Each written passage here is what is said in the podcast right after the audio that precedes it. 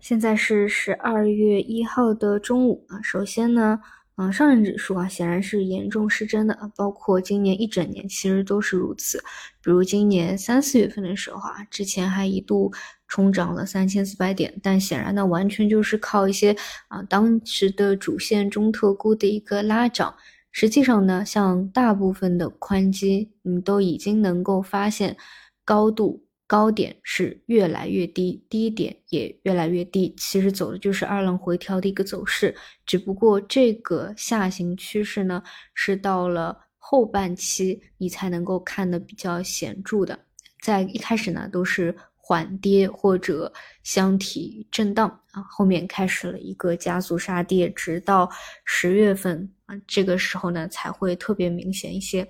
那包括现在也是如此。整个上证指数呢，可能有资金反反复复在这里托底啊，所以像三零一四一线到现在为止都是没有击穿过的，就是在极度窄幅的空间里面再去震荡收敛盘整托底，而与此同时，大部分的主要指数在今天已经完成了。对于十月份那个底部的击穿啊，也就是新低的一个动作。那我本来呢，本来就是呃给大家讲过啊，就要么在这里能够拖得住，要么呢就是无非就是去踩一下前低啊。这个是对于整体的市场来说的啊。那么但是呢，因为上证指数比较失真嘛，如果我们拿全市场来看，其实呢，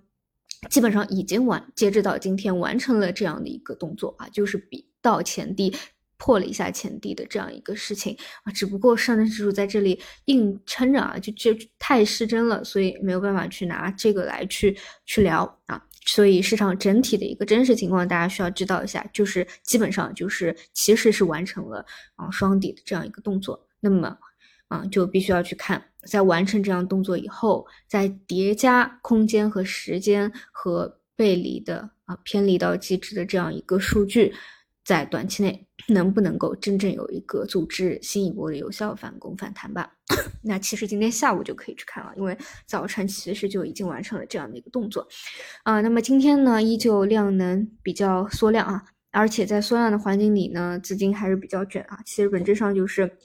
我上午聊的，嗯，其实最近这两天消费线默默的从底部起来了啊，这个跟科技线。汽车线最大的不同是，它是比较新的从底部爬起爬起来的啊。那两个呢，其实贯穿今年全年啊，全周期都是有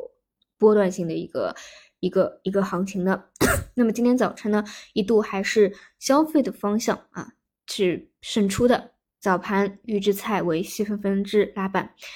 那临近中午的时候呢，有了一些变化啊。你看七千多亿的市场都还要这样去内卷。啊反正呢，就是有活跃的短线资金啊，去拉了汽车方向啊，早盘走弱的这样一个方向的投机票，所以呢，出现了一个地天板啊，那么也是带动了一众跟风的这个小弟啊，也有一些表现啊。这两者之间呢，嗯，我个人认为啊，可能还是会有一定的这种竞争的。关系的啊，所以呢，看消费这个方向就出现炸板的一个情况啊，这个看看下午的一个情况吧。当然，我最好是两者都能够表现比较好，能够有一个资金的活跃和回暖。但你一定要说，呃，从大的方向来看的话，我是觉得，因为像科技线啊、汽车线啊，真的已经炒了比较久了，就确实也是比较疲惫了。如果说呃去看一些低位新起来的。方向的话，可能从这个位置上来说会比较的好一些，所以呢，而且呢，这些我我个人理解啊，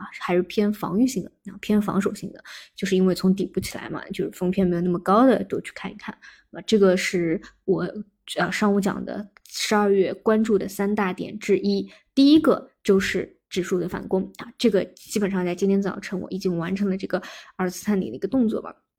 那么呃。第二个呢，就是大票小票之间会不会发生一些变化？这个是从拥挤度的一个数据来说的。啊，第三个呢，就是大类的板块方向。